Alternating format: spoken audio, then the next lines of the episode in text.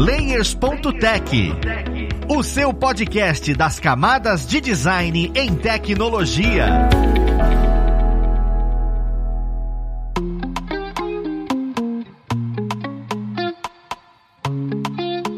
Olá, ouvintes! Eu sou o Luiz Lima, designer e professor aqui na plataforma Alura, e vamos para mais um Layers.tech, o seu podcast das camadas de design em tecnologia. No papo de hoje, nós vamos entender um pouco mais sobre edição. Ironicamente, a gente conversou sobre milhares de coisas aqui, sobre ritmo, sobre croma, sobre um monte de coisa relacionada à edição, mas nunca de fato entendemos o que é editar. Então é sobre isso que vamos falar hoje. Vamos ver quem vai ajudar a gente nesse papo. Nós temos aí como convidado o Danilo Máximo, ele que é editor de tradição, professor aqui na plataforma Lura e líder técnico. Olha só que interessante, tem muito know-how aí passar pra gente. Seja bem-vindo, Danilo. E aí, Luiz, valeu. Vou passar um pouquinho da experiência que eu tenho aí com relação à área para vocês aí, tentar explicar um pouquinho melhor pra galera. E é um prazer participar aí do, do Layers, beleza? Falar um pouco dos perrengues do editor. Como de praxe, nós temos aqui o nosso ilustríssimo Anderson Gaveta, para também falar um pouco do know-how dele. Seja bem-vindo, Gaveta. Olá, pessoas! Tudo bom? Hoje Hoje nós vamos falar um pouco do meu know-how.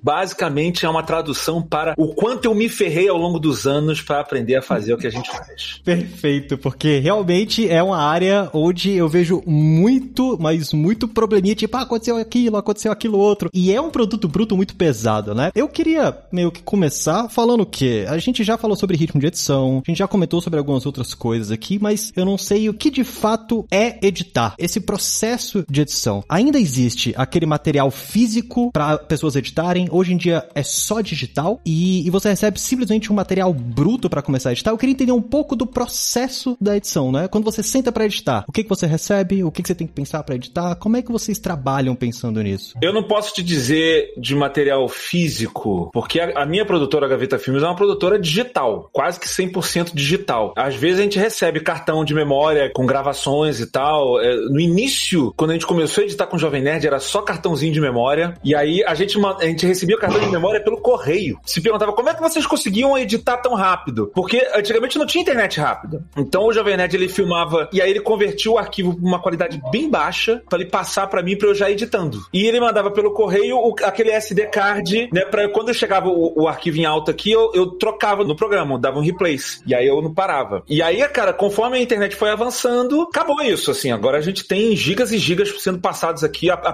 produtora toda está trabalhando online, mas existe um, um, workflow de empresa maior ou então de quem trabalha com cinema, de arquivos muito pesados, que provavelmente o online não vai funcionar tão bem. Então vai acabar dependendo muito de trocas de arquivo, né? De trocas de arquivo direto ali no computador, nem que seja espetando um HD e levando ele de um lado para o outro, entendeu? Então eu acho que depende disso ainda. É igual o Gaveta falou aí mesmo. Hoje o processo, né, mesmo com o avanço né, da velocidade da internet, internet, muitos desses processos a gente não deixa muito na mão da internet, porque realmente, velho, se acontecer qualquer coisa, tiver uma interrupção, pode corromper algum arquivo e tal. Então a gente acaba preferindo ainda a transferência de arquivo para HD, tranquilo? Então a gente manda mesmo o motoboy ou o carro ir lá entregar. Então a gente ainda tem muito essa troca ainda. Geralmente o material ele é captado e já é estado, né? Então a gente não tem muito tempo para a gente ficar tentando passar esse material. Então hoje, né, com as câmeras, a gente grava muito material em RAW Antigamente a gente captava né, todo esse material para depois ele ser capturado. E como a gente grava muito em RAW, a gente pega materiais muito grandes. Então não dá para botar tudo isso na internet para depois a gente pegar tudo de volta, né, e ter o upload, depois o download desse material. Então a gente ainda passa muito HD ainda. Só para quem não sabe, RAW é o arquivo bruto. É o arquivo bruto isso de é, imagem. É, ele tem todas as informações de quando você filmou, assim, não é só você filmou com contraste, tá com contraste alto. O arquivo RAW você pode editar esse contraste depois, mexer na exposição. Dependendo do nível desse RAW, é quase como se você tivesse os controles da câmera na hora que você estava filmando. Mas graças a isso, o arquivo ele tem muita informação. Se ele tem muita informação, ele é muito pesado. Então, esses arquivos RAW são mais difíceis de passar. Agora, para quem trabalha de forma digital, por exemplo, a gente aqui, a gente tem uma série de processos para evitar problema. Na Gaveta Filmes, a gente tem pelo menos duas internets de backup. Se cai uma, tem outra. A gente tem backup backups, né? A gente tem um backup online e tem um backup físico de todos os arquivos, sempre quando salva, e todos são automatizados, porque se deixar depender da gente, a gente esquece. Automaticamente já tem um programinha que ele já copia para uma pasta de backup e depois copia para nuvem, pum. E quando um cliente manda pra gente, até pouco tempo atrás a gente estava editando pro Jovem Nerd, sempre tem um check-up, né? Ele mandou o arquivo, checa para ver se tá ok. A gente abre o arquivo, checa para ver se tá ok, joga na timeline, vê se tá ok, vê se tá tudo batendo certo, aí a gente começa a editar. Porque às vezes acontece de você, o cara manda e a gente tá achando que veio e veio só uma faixa, veio só o áudio, veio só o vídeo, ou tá corrompido, de repente o, o, o vídeo roda até o meio e de repente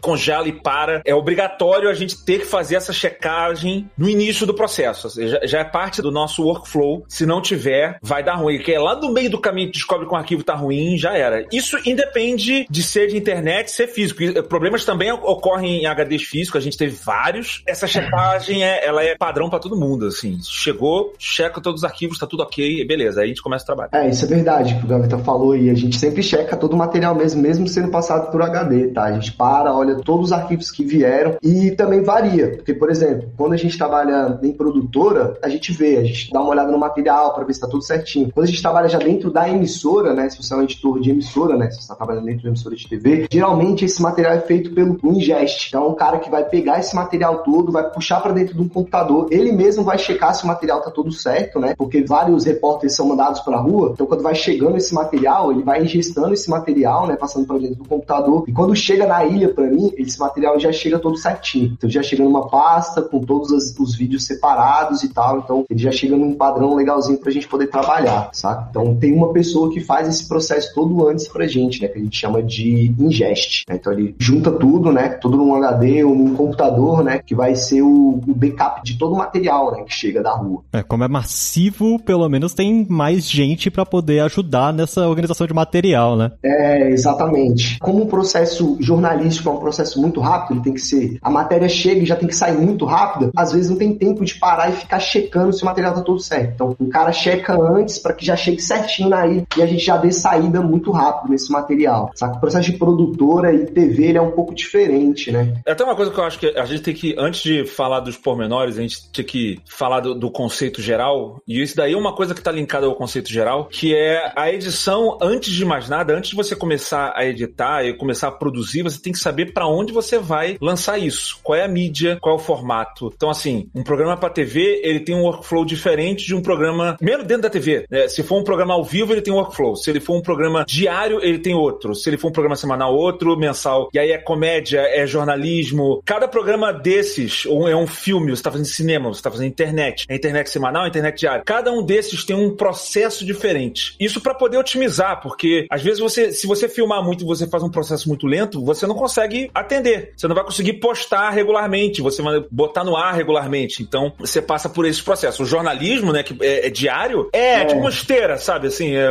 de trabalho. Eu esqueci o nome, tem o termo, mas eu esqueci. Mas é todo setorizado, é todo preparado. Tem uma, uma pessoa que vai fazer depois, depois uhum. vai fazer outra coisa, não sei o quê. Acho que quanto mais autoral ou quanto mais artístico é a coisa, tende a, a concentrar na mão de uma pessoa. Mas varia muito da produção. Cinema é, tem milhares e milhares de pessoas. Eu falei assim, de uma maneira geral, né? De uma maneira geral, assim. Então, geralmente eles chegam nesse processo. Né? Numa TV ele tem mais essa, é mais particionado. A última experiência que eu tive com TV direto foi dentro da TV Câmara lá em Brasília. E aí, em Brasília, lá a gente tinha, era igual o Gaveta falou mesmo, é setorizado. Então a gente tem o setor de jornalismo, que é os editores que vão trabalhar com jornalismo diretamente. Tem o setor dos vídeos especiais, que aí pegam mais, mais os outros programas que tem um lado mais artístico para edição. Então, geralmente são programas tipo de música, o cara vai lá, ele vai tocar num, num palco pra galera e tem uma ediçãozinha mais refinada. Então tem um tempo maior até para você fazer e tem a, o videografismo. Então lá é dividido mais ou menos assim: jornalismo, vídeos especiais, aí tem o documentários, né, que é só para documentário, né, que aí já é um outro processo também completamente diferente. Tem o videografismo. Então são essas áreas assim que eles setorizam lá. Todos eles partem mais ou menos da mesma base. Chega o material da rua, é ingestado, é jogado para dentro das ilhas correspondentes, né, e aí o editor assume. Saca? Não necessariamente é o mesmo, né, cara, mas geralmente ele pega vários processos. É um editor para cada um desses setores ou é o mesmo editor para todos os setores? Não, não, é um editor específico para cada um. Geralmente o cara do jornalismo, ele vai só editar matéria. Não que ele não possa fazer outros, né, mas geralmente é um cara que é contratado mais para aquilo ali. Porque aquela função, ela sempre vai precisar de um cara, então aquele cara geralmente fica ali fazendo aquela coisa, né? Ele fica já mais condicionado. Graças a Deus, porque ia ser um acúmulo de função desgramado se você pegasse milhares de setores para poder editar, né? Mesmo que eu acredite que um cara que edite uma coisa consiga editar uma outra, né? Porque é igual vocês já comentaram antes, né? Não tem como a gente falar de edição sem falar de ritmo, sabe? Então, o ritmo é uma coisa que é muito casada com a edição, né? Porque já, na verdade, editar um material é você pegar todo um bruto, todo um material e lapidar aquilo pro telespectador, independente ele qual seja, né? Você pega um material inteiro, lapida aquilo ali para um cara e joga. Tudo isso faz parte desse processo, né? De você limpar as coisas e jogar pro telespectador. E aí, quando você faz muito daquela coisa, você acaba ficando até mais rápido mesmo. Você entende melhor como é que aquele material vai funcionar e tal. E aí é dividido mais ou menos assim. Na época, eu lembro que a gente tinha o, o Coringa, né? Que era o cara que a gente jogava em, em várias e o cara acabava editando de mais de uma função, mas ele não ficava, ele ficava só poucos períodos dentro de cada uma.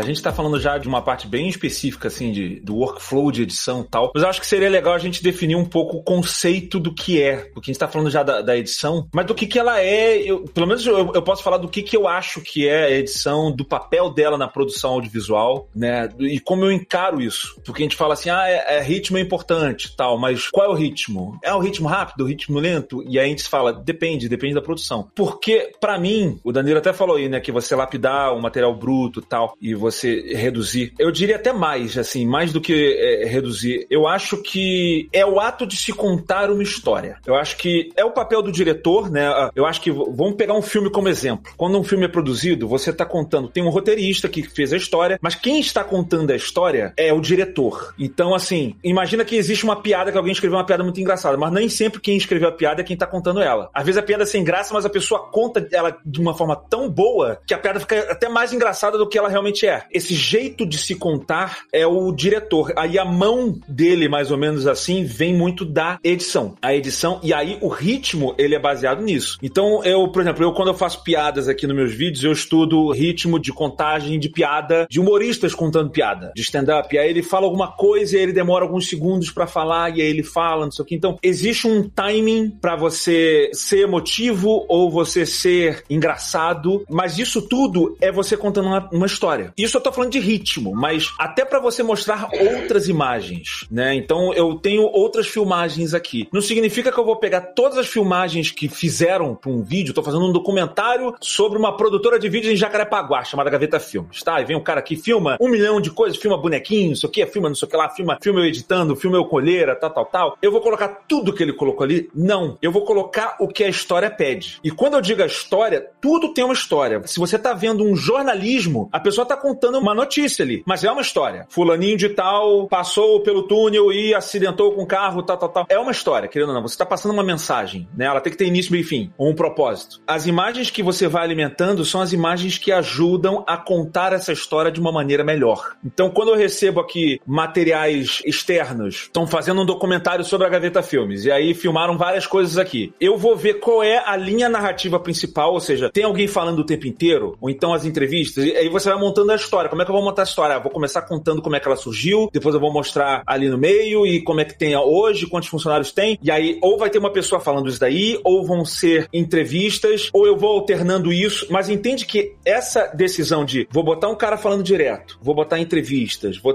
isso daí é um papel da edição, mas não é. Eu não tô fazendo essa escolha baseado só no que eu tenho. Eu tô fazendo essa escolha baseada na história que eu quero contar. Eu quero que a pessoa entenda que a Gaveta Filmes é uma produtora de vídeo e ela é muito divertida. Então eu vou começar contar a história assim, cara, se eu começar a contar a história de uma maneira muito simples, vai ficar. Eu acho que já tem que botar uma piada lá no início, alguém fala, ah, aqui, aqui a gente faz assim, a edição é louca. Pronto, você já começou a contar a história de uma forma diferente, já criou um gancho no início. Depois eu vou falar, ah, eu sou Anderson Gavetas, aqui é a produtora, aí eu boto uma entrevista, aí eu mostro uns pedaços da produtora, mas sempre nesse intuito de se contar a narrativa, a história que você está se propondo, a mensagem que você quer passar, da melhor forma possível, da pessoa entender. E isso influencia até nos cortes de diálogo. Essa é uma coisa muito que eu falo aqui na Gaveta Filmes. Quando a gente tá fazendo um, um diálogo entre duas pessoas contra, né? Uma pessoa tá de frente pra câmera e a outra tá de costas. E depois você grava o contrário. A outra pessoa de frente e de costas. Então você tem que ficar alternando o take dessas duas. Aí as pessoas falam assim, cara, como é que você faz esse corte? Você só trocando de um lado pro outro quando um tá falando e vai pra um lado, quando o outro tá, falando vai pro outro. Imagina assim, se eu tô querendo contar bem essa história, imagina que você está nesse cenário. Imagina que você tá ali no meio dessas duas pessoas falando. Para onde você ia estar tá olhando? É isso que a edição tenta simular. Então, se uma pessoa tá falando de um lado, papapá, você tá olhando para ela. Aí, de repente, o cara falou pro outro lado e você olhou pro outro lado. E aí, de repente, o primeiro voltou a falar, mas você não quer ver ele falar, você quer ver a reação desse cara que terminou de falar para qual a reação que ele teve quando ele falou a resposta. Não gosto disso, sabe? E aí, a edição não foi pro cara que tá falando, continuou o take na pessoa só para você mostrar a reação dela. Mas entende que isso sou eu tentando contar a história da melhor forma possível. Eu falo, cara, se eu tivesse lá na hora, era isso que eu ia querer ver. Se eu tô contando uma história de uma produtora e de repente a pessoa não sabe de onde eu vim, de repente nessa hora mostra um pedaço aqui das produtoras que eu trabalhei antes, enquanto o Gaveta tá falando isso daqui, vai mostrando as imagens, então eu tô deixando a coisa mais clara. A gente tava fazendo um vídeo aqui, tá contando a história de um cara, e aí o cara falou que, ah, eu peguei, ah, cara, eu, eu, eu dei fora naquela menina, e a gente não lembra da menina aqui que tava aqui no, no vídeo, a gente botou um flashback dela aparecendo rápido aqui, sabe, pra pessoa entender. Isso é para ajudar a contar a história pro espectador ficar com a gente, a não ser que seja o seu interesse não deixar o espectador tão informado. Às vezes é o teu interesse deixar ele desinformado, por exemplo, como é nos filmes de terror, você tá andando num corredor e aí o protagonista ele olha pro lado com medo e a edição não mostra o que tem ali do lado, que é justamente para te dar aquela angústia, o que, que tem ali, o que, que tem ali, olha, mostra. E aí o fato de você não ver aumenta a sua angústia, é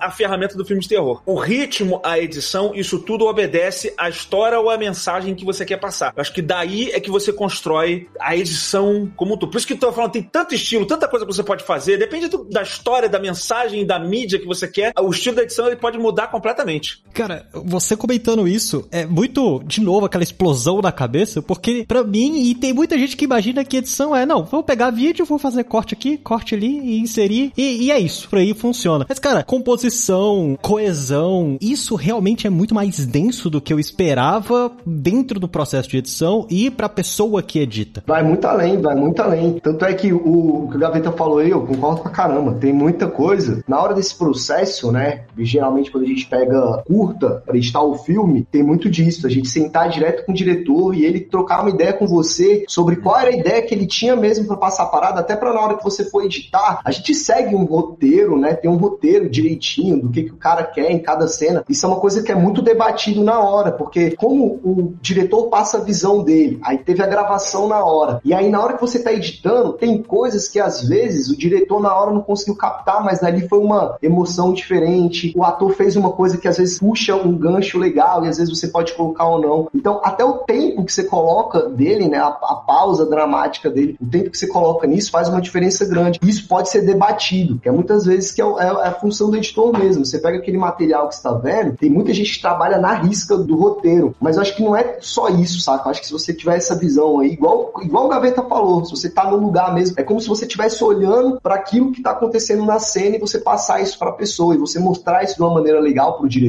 Muitas vezes o cara abraça e passa pro filme dessa forma. Cara, olha a importância desse profissional pra obra, né? É exatamente por isso que realmente fez diferença o tal do Snyder's Cut, né? Porque de fato faz uma diferença essa visão. O que você pode colocar, o que você não pode colocar, como você conta. O Danilo tá falando que é importante, por exemplo, você conversar com um diretor, e é, porque às vezes, mesmo pelo roteiro, mesmo você tendo tudo anotado no roteiro, e mesmo você tendo as cenas gravadas, ainda assim você não pode saber exatamente a sensação que o diretor quer passar com uma determinada cena. Eu tava vendo o diretor do Joker falando sobre a edição, é, é fantástico esse último filme do, do, né, do, Coringa. E aí ele falando assim, que você pega o, o, o roteiro, tá falando lá, o cara fala X, fala Y, e aí você tem lá o take de todos os atores, mas tem alguma cena que ele fala, cara, eu quero passar com essa cena aqui uma sensação de claustrofobia. Ele precisa se sentir pressionado e acuado. Então, se você vai fazer uma cena dessa, eu tenho vários takes aqui. Eu vou começar a escolher os takes mais fechados no rosto dos atores. Porque se eu botar takes muito abertos, não vai dar essa sensação de que ele tá sendo esmagado, entendeu? Se você começar a fechar muito, ele se sente esmagado. Você, como espectador, só de ver isso, você vai começar a ter essa sensação. Olha, cara, eu quero passar um senso de urgência nesse momento aqui. Eu sei que é uma cena feliz, mas eu quero passar um senso de urgência nessa parte aqui, porque eles têm, ainda vão completar a grande missão dos protagonistas. Então, isso vai influenciar no ritmo do corte que eu vou fazer. De repente, é um casal que se abraça, ai, finalmente vocês está aqui, meu amor, tal, te procurei. Mas ó, ainda é senso de urgência. Então, eu já sei que essa edição vai ficar um pouquinho mais rápida ali, eu vou ter que focar um pouco mais, vou pegar um corte um pouquinho mais rápido, mesmo sendo uma cena de emoção. E você vê, eu tô com a edição toda completa, eu tô com o roteiro escrito ali, mas essa sensação só o diretor ou quem bolou o vídeo vai saber te falar e ela influencia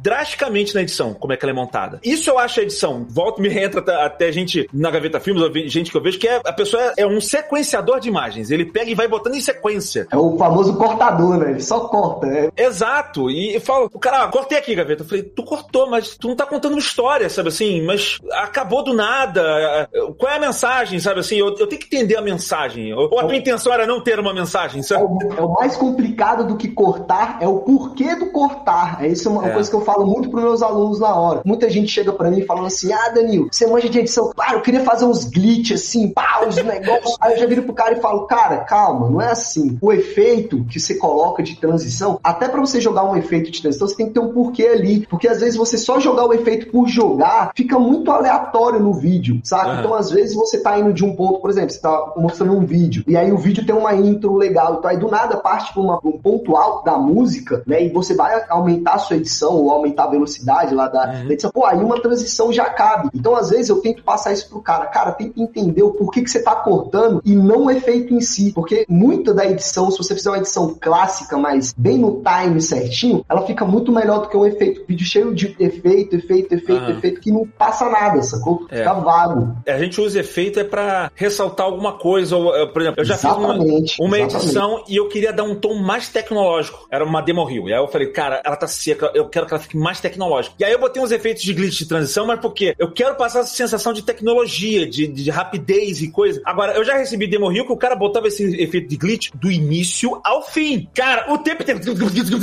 E eu fico, caraca, é irado. Eu falei, é, você, parabéns, você está exibindo o plugin com exatidão do, do cliente. Mas, tipo, eu não entendi por que, que ele tá aparecendo. É uma televisão quebrada, um negócio assim, tipo, você bota uma transição, que nem isso, né? Você quer mostrar modernidade, você quer mostrar alguma coisa, beleza. Mas no geral, fica. Aí tem um lance também. No caso, é, eu vi essa demo Rio, que tinha esse efeito glitch o tempo inteiro, o tempo inteiro, toda hora. Quando você usa o tempo inteiro, fica brega. É tipo assim, cara, é legal eu usar, sei lá, um relógio de ouro, ou um cordão de ouro, ou um negócio de ouro. Aí você bota uma roupa toda de ouro. Como é que tu vai ficar? Tu vai ficar um pouquinho brega, eu acho, tá? Vai ter gente que vai gostar? Óbvio que sempre tem. Mas no geral, pro grande público, o cara todo vestido de ouro, da cueca ao boné que ele tá usando, tudo de ouro, eu fico um pouquinho brega. E só ressaltando uma parada, que é importante a gente falar isso, porque como a gente trabalha numa parada que é muito, é muito lúdico e tem muitas coisas que são variáveis, a gente não tá falando aqui que é errado você sair todo de ouro, não é isso. Não. Mas se você tiver uma proposta para sair todo de ouro, cara, aí, aí certo, sacou? É a ideia. Por exemplo, eu, eu não falo pro cara que o beat é errado. Ele não é errado. Mas uhum. assim, é você explicar para mim por que, que você tá usando. Se você chegar para mim e explicar, ó,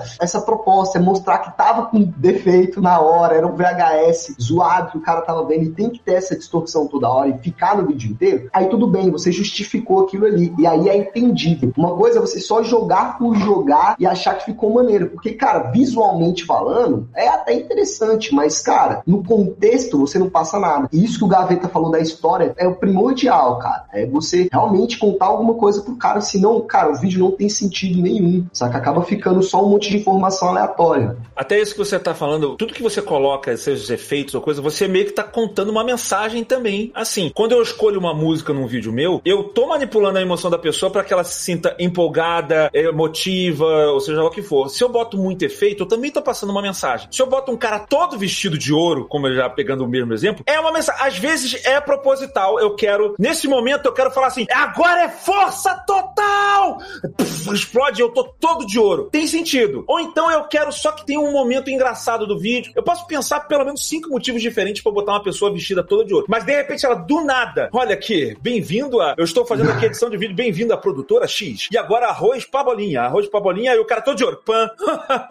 e sabe, e fica meio, ué, por quê? Sabe assim, você não vai conversar. E aí você tá mostrando um vídeo desse, todo um negócio todo simples e uma porra de glitch. Você fica, por quê? E aí é, é a falta do propósito. Mas o VFX, esses efeitos, eles sempre servem para ressaltar alguma coisa que você já queria fazer. Eu acabo botando muito efeito nos meus vídeos, mas é porque eu sempre quero ressaltar alguma coisa. Apareceu uma cena e aconteceu um negócio no final. A gente, tá, e é isso. E aí acaba. Eu falei, pô, mas ficou meio seco. Eu, eu quero que seja mais apoteótico. Esse final ele tem que ser apoteótico. Então tá. Então vamos recortar, botar o gaveta num cenário. Tá, botou. Não mais. Aí eu boto um flare, um sol saindo atrás e raio e tal. Então assim, vê que eu não falei assim, eu quero botar raio saindo da mão. Não, não. Eu preciso de um final apoteótico. O que eu vou fazer para que isso aconteça? Aí é que eu faço o efeito para obedecer a minha intenção inicial, entendeu? Exatamente. E até, e até a sua proposta de vídeo cabe esse tipo de material. Isso eu acho maneiraço, sacou? Porque é. você é bem aberto e cabe esse tipo de coisa. Porque tem muitas vezes que eu vejo esse tipo de material sendo incluído em coisas que não tem nada a ver, sacou? E isso quebra muito, quebra muito. Às vezes você poderia ter feito uma, uma edição mais clean, mais simples, né? Um corte seco bem feito. Eu acho o seguinte, o cara hoje para falar para mim que é editor de imagem e o cara não consegue fazer um vídeo com corte seco fino, cara, ele não edita imagem. Então o editor é conseguir passar a proposta, cara, com corte seco fino, liso, aí sim a gente começou a conversar. Aí sim você tá preparado a passar pro próximo ponto de efeito, filtro e tal, não sei o quê, porque, cara, é, é esse time, sacou? Eu não digo nem, nem time de ritmo mas tipo o time do corte mesmo, de você é. saber a hora de dar um corte, que eu acho que é o, é o feijão principal da parada. É, o, é, é o feijão com arroz bem feito, isso. Pra você que tá querendo entender isso daí, a gente falando de fundamento, imagina que você fala que você é um jogador de futebol, mas você só sabe chutar. Você só sabe dar um chutão pro gol. Não, eu consigo dar um chute, dar uma coisa. Você sabe andar com a bola,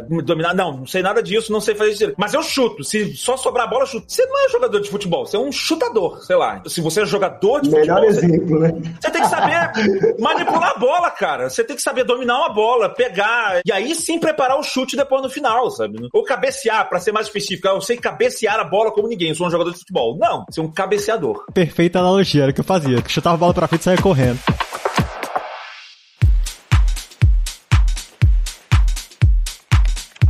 Tenho algumas outras perguntas, mas uma das coisas que eu tenho certeza que quem ouve a gente tem vontade de saber, as dores. Quais são as dores da pessoa que edita? Porque a gente fala que, caramba, é legal porque você conta a sua história, você começa a entender isso e a gente pode mexer e, e mostrar quais são. Mas sempre tem aquele momento, sabe aquela profissão que você vai aceitar e falar, hum, chegou o momento em que eu vou trabalhar naquilo que é o mais chato desse negócio. Quais são as dores de quem edita? Assim, varia muito. Eu vou tentar abranger o maior número de editores possível quando eu vou falar isso agora. O que mais dá dor para um editor é material mal captado. É material mal captado. Acertou, Filmagem, miserável. É, filmagem e áudio. Porque a gente vai ouvir, e é um negócio que eu falo no meu curso, você vai ouvir a frase que dá angústia no editor. Ah, não tem problema. Conserta na edição. Ah! Conserta na edição, me mata é. na hora que eu escuto o cara falando de longe. Porque realmente, o cara grava de qualquer jeito e, cara, o gaveta aceitou de primeira. Eu acho que é unânime porque, é. cara, mal captado, não tem como a gente arrumar. Até a questão do 4K mesmo, muitas vezes a gente tem, recebe material em 4K, mas a saída a gente ainda faz em Full HD. Então a gente tem esse espaço, né, para poder reenquadrar e tal. Só que quando o cara tremeu demais, gravou desfocado, gravou com áudio com muito ruído, gravou sem o áudio. Então, cara, são essas. É não ter o material é o que a minha maior dor é essa, sacou? Às vezes eu tô editando uma matéria, independente da edição, tá? Tô fazendo um material que às vezes eu, naquele momento, eu falei, cara, podia ter uma imagem daquela mina assim, putz, só ilustrar muito bem. E aí eu, eu procuro e eu não tenho. Ou então eu tenho, mas tá com isso, sacou? Tá desfocado, o cara não tava focando, ou tá tremendo, ou tá com chicote. Então, cara, é realmente isso. A captação é o que quebra nossas pernas, né? Porque realmente a gente arruma, né? Na pós, né? Na edição, mas. Mas é, é uma gambiarra e limita muito. É, assim. não, limita muito, limita eu muito. tive um exemplo recente de um tempo atrás, a gente recebeu de um cliente e a câmera, cara, tinham três grandes erros ali. A câmera saía de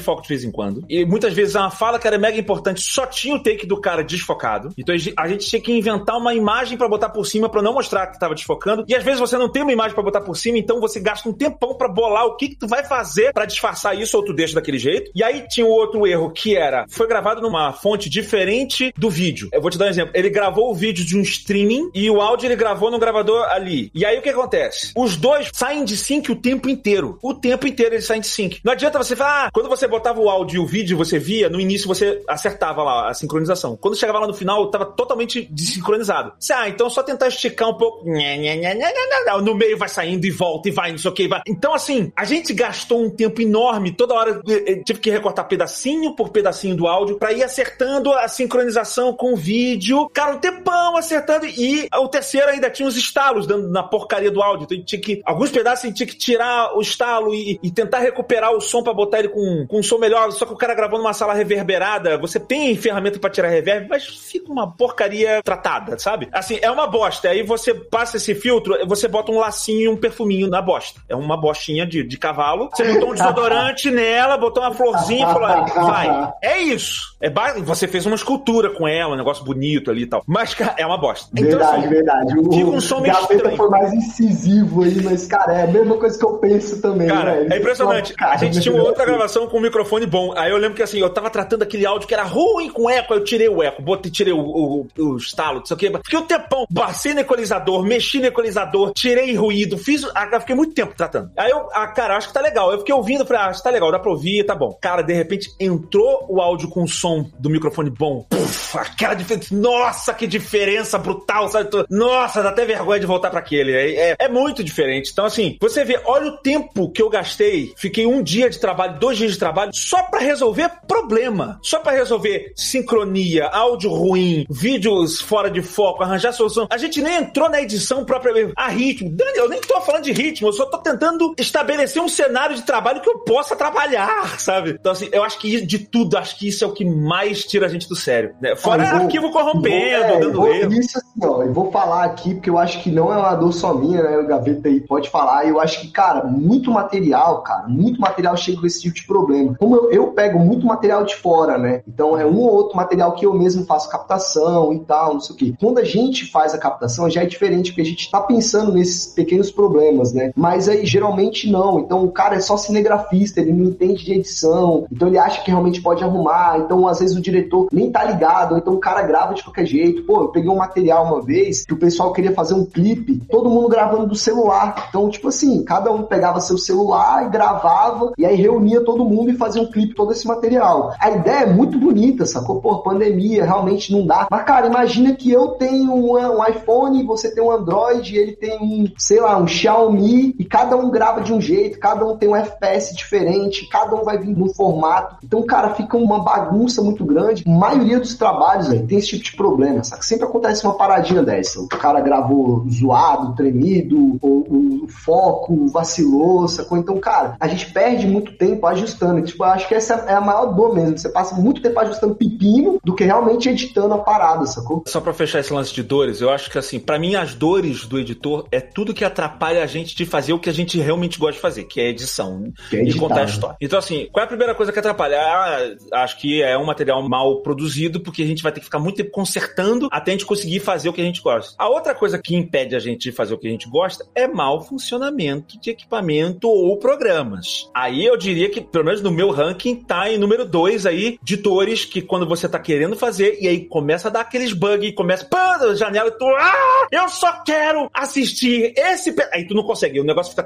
travando. Aí tu não sabe se o. Pro... Aí dá um erro. Aí você editou e você não consegue exportar um vídeo. Eu lembro que eu tinha uma vez, eu tinha um vídeo, eu só não consegui exportar. Eu falei, eu estou vendo ele, eu tô quase capturando a tela, dando play na timeline para poder fazer esse vídeo sair daqui. E aí, assim, você ficou mil anos tentando resolver só esse problema. Por que, que essa bosta não tá funcionando? Aí você vai É a placa de vídeo, é não sei o que lá, é driver, é não sei o que, é o computador, é uma placa. Aí não, é o arquivo. Será que é o arquivo que tá corrompido? Qual é o arquivo que tá corrompido? Aí tu vai tirando, aí tu vai tirando todos os pedaços, aí tu descobre, ah, é esse desgraçado aqui. Aí você tira, aí depois tu descobre que o programa também tava dando problema, ou a tua placa tá com problema na memória. Nossa, isso daí, pra não, mim. Não, ou pior, você descobre que só porque ele não quis. Só não quis. não quero funcionar, é. não tô afim de exportar hoje, não exporta. Aí você para, desliga a máquina, liga de novo. Você não fez nada diferente, você só reiniciou. É. Aí você coloca pra exportar, aí exporta. Então agora eu quero. Às vezes o computador é tipo a Dory do Procurando Nemo, sabe assim? Ele tá assim, não, não vou exportar isso aqui, aí tu reinicia o computador. Ele, oi, tudo bom? É, Quer tipo exportar esse vídeo? Toma, ele exporta. Eu só adore. Pum. Meu, que eu já começo a exportar aqui, eu já desço já abraço. Já abraço, começa a fazer um carinho. Falo, é. não, cara, vamos funcionar aqui pra ficar de boa, é. pra não ter problema. E nisso até influencia também se você tem um equipamento muito lento, né? Dependendo do tipo de edição que você faz. Se você tem uma edição, um equipamento muito lento, você vai demorar muito tempo pra, às vezes, visualizar uma cena simples e você não vai conseguir fazer um corte. Como é que esse corte aqui tem que ser um pouco mais rápido? Vou tirar um, dois frames. De repente, teu computador é, tá tão lento que você não consegue nem chegar nesse ponto. Fica assim, e aí fica impossível você editar timing quando você não consegue ver o vídeo em tempo real. O seu computador tem que estar adaptado minimamente pro tipo de mídia que você faz. É, isso mesmo. É, é uma, é uma parada que eu já vi até pessoal me perguntando, né? Tipo, ah, mas o computador e tal, não sei o quê. Galera, é, é a sua ferramenta de trabalho, cara. Então, se o seu computador, velho, tem que ser um computador que, velho, vai te acompanhar ali, porque ele, você vai chegar num processo que o computador vai começar a te impedir de evoluir real, sacou? Isso é, é, é muito importante falar. Porque às vezes você começa a, aumentar o seu nível de edição, aí você começa a pegar materiais melhores, sacou? Então é tipo assim, pô, eu edito em casa com o meu telefone, é uma coisa. É mas quando você começa a trabalhar para fora, então você começa a receber esse tipo de material e sua máquina tem que ir caminhando junto com esse material, porque realmente você não conseguir enxergar aquilo que você está fazendo, cara, você não, não vai conseguir editar, sacou? É. Então é, é, importante mesmo a máquina. Depende do que você está fazendo. Você está fazendo uma produção para internet, edição só para o Instagram, sabe? Não vai precisar de muita coisa. Uma máquina simples vai dar conta. Pro YouTube, dependendo.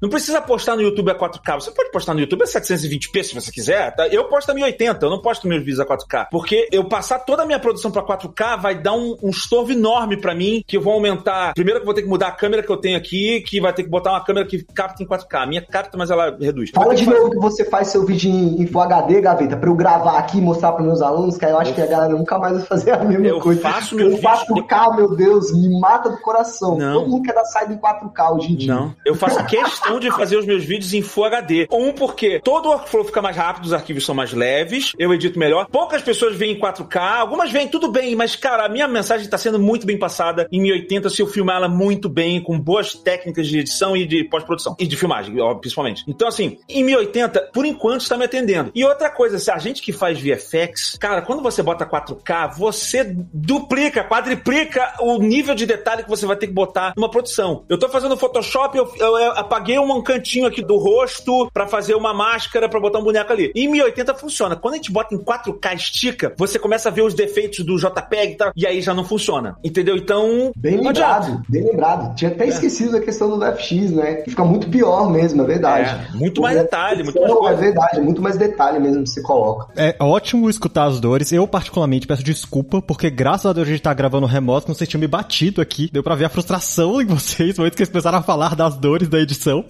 Vai aumentando a raiva de chegar o material ruim, mas é normal, gente. Para quem vai trabalhar com isso, acontece. Você lida com o cliente, você tem que conversar, você vai pegar material. Às vezes você vai captar e os seus primeiros materiais que vai captar não vai vir bom. Você vai começando a aprender isso.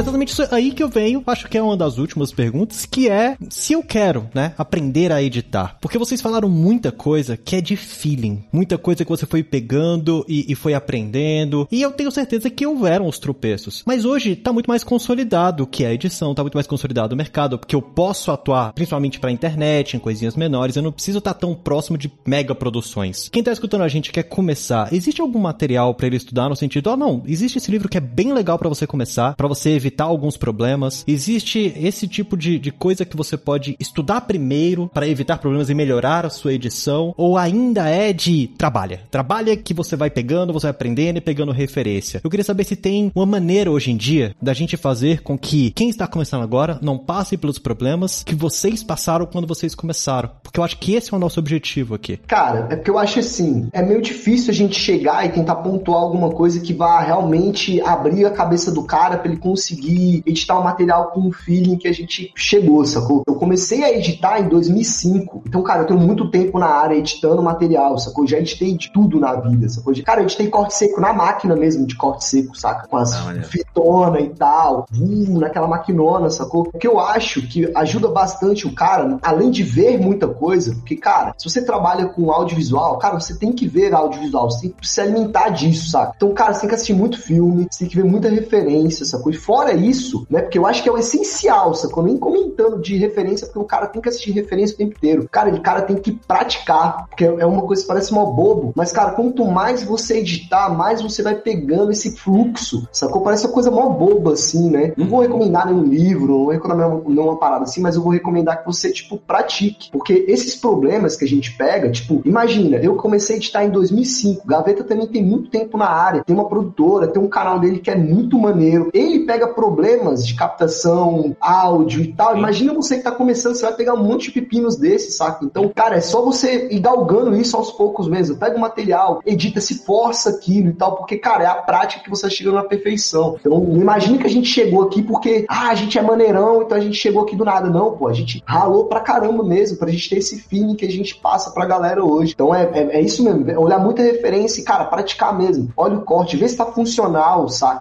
Assiste aquilo que você tá vendo. Muitas vezes, o cara, às vezes, o aluno fica naquela ânsia de terminar e tal, uma parada, quer ver pronto, ver um material, mas ele não entende que um filme são anos de produção, um material bem editado são tempos, são várias pessoas fazendo, saca? Então são vários olhares que estão ali, velho, olhando e vendo como é que tá o processo, saca? Então é mais isso, olha muita referência, saca? Muito importante isso. Pratica, lembrando, ferramenta, cara, é ferramenta. Vai igual o martelo, você pode usar um martelo, você pode usar uma pistola de prego, saca? São duas coisas, vão fazer a mesma função, mas, cara, é aquela coisa, é o ferramental. Muita gente pergunta ah, software e tal, cara, o software é ferramenta. Se você entender o conceito por trás, você vai conseguir fazer isso qualquer coisa, entendeu? Então é mais isso mesmo, referência e, e prática. Você me botou para pensar aqui agora, porque você falou que edita do ano, eu falei, cara, quando eu comecei a editar? Eu tô pensando aqui, editando pra valer mesmo, eu edito desde 2004. 2003. 2004 ou 2003, por aí, assim. Eu já editava antes de videocassete para videocassete, né? Mas em 2004 que eu realmente comecei a editar regularmente, que eu comecei a lançar um, um canal no YouTube que não tinha YouTube ainda, mas tinha um... Eu fiz um site, eu aprendi a fazer site para poder botar os meus vídeos no site e as pessoas baixarem. E aí eu comecei a, a editar. Depois eu entrei na Globo, tal, não sei o que, e aí eu fui evoluindo. Eu diria que esse lance de referência eu acho fundamental, realmente. Não só fundamental, quando a gente diz fundamental a referência, não só você você só ver a referência, é você tentar replicar a referência. Então, assim, uma coisa que eu falo muito dos meus cursos, assim, que é tipo, antes de você tentar aprender a quebrar a regra, você tem que aprender a regra. Então, quando eu vi alguma cena que eu gostava muito, eu pegava essa cena e eu tentava replicar ela, tentava reeditar. Eu tentava pegar uma cena minha, eu tentava filmar mais ou menos uns takes parecidos, e eu reeditava para ver qual era o time que o cara usou para editar. Ah, ele corta mais assim. E o fato de você replicar, por mais que você possa parecer extremamente óbvio, você nota nota que tem vários pequenos detalhes. Nossa, ele corta bem antes aqui. Nossa, ele não mostra esse início. Nossa, ele não sei o que lá. Então você vai aprendendo esses pequenos macetes de corte, sabe? Fazendo. Obviamente, você vai bota isso a teste, né? Eu, eu, dou muita dica da pessoa que quer aprender a editar, de você botar a prova, de você criar um canal seu, alguma coisa assim, seja um perfil do Instagram, não interessa. E você vai postando isso porque a prática, você tá aprendendo a contar uma história, você tá aprendendo a contar aquilo ali. Você aprende isso. E isso é um aprendizado constante, tá? Você fala, ah, o Gaveta agora sabe disso. Eu aprendo até hoje. Eu agora tô lançando novos programas no meu canal, que é o Gaveta, que é um programa de gameplay, né? E eu tô fazendo vários outros. Eu tô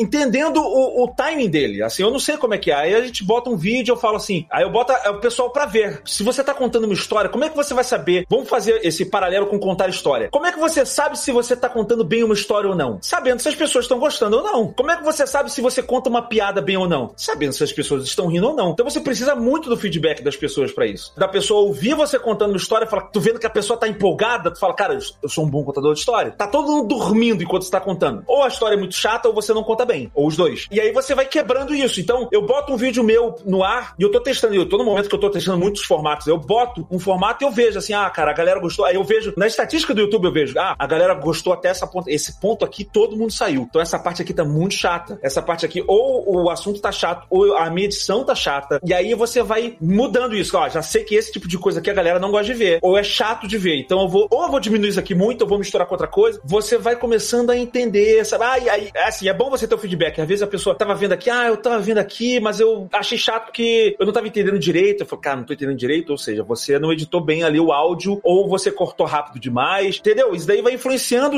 a sua edição e você vai aprendendo a ser um melhor contador de história, um melhor passador de mensagens, conforme o feedback das pessoas. E, e você consegue fazer isso com feedbacks, com com o feedback das pessoas e tentando replicar fórmulas campeãs, né? Você vai tentando a, a, aprender a, a, regra, que é, pô, os caras fazem assim, vão tentar fazer assim, e depois você vai criando o seu próprio estilo por cima disso. É isso que eu falaria. Maravilhoso. E, e é isso, né? Treina, testa e se expõe. Me lembra muito a ideia de experiência de usuário. Pessoas também vão dar uma visão para você do que é aquilo, isso é bem importante mesmo.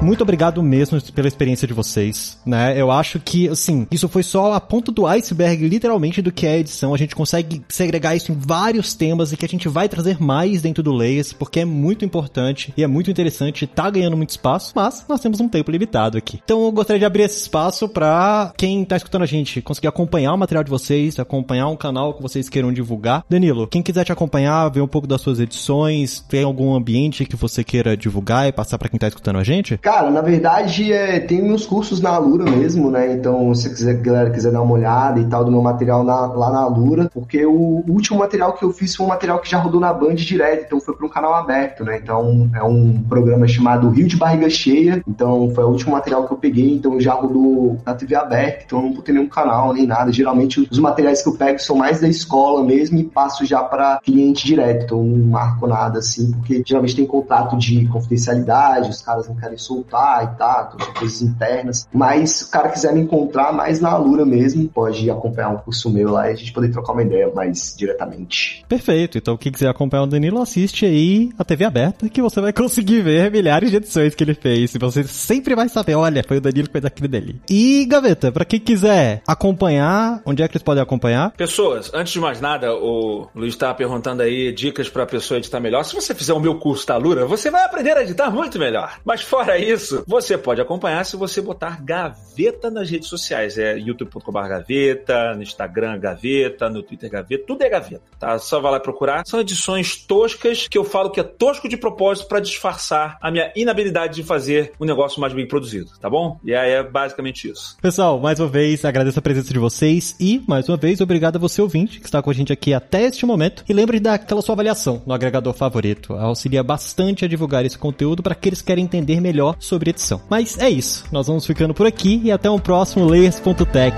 Um abraço, fui!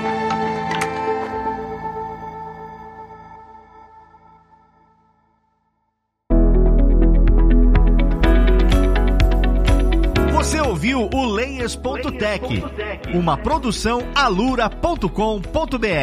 Edição Radiofobia Podcast e Multimídia.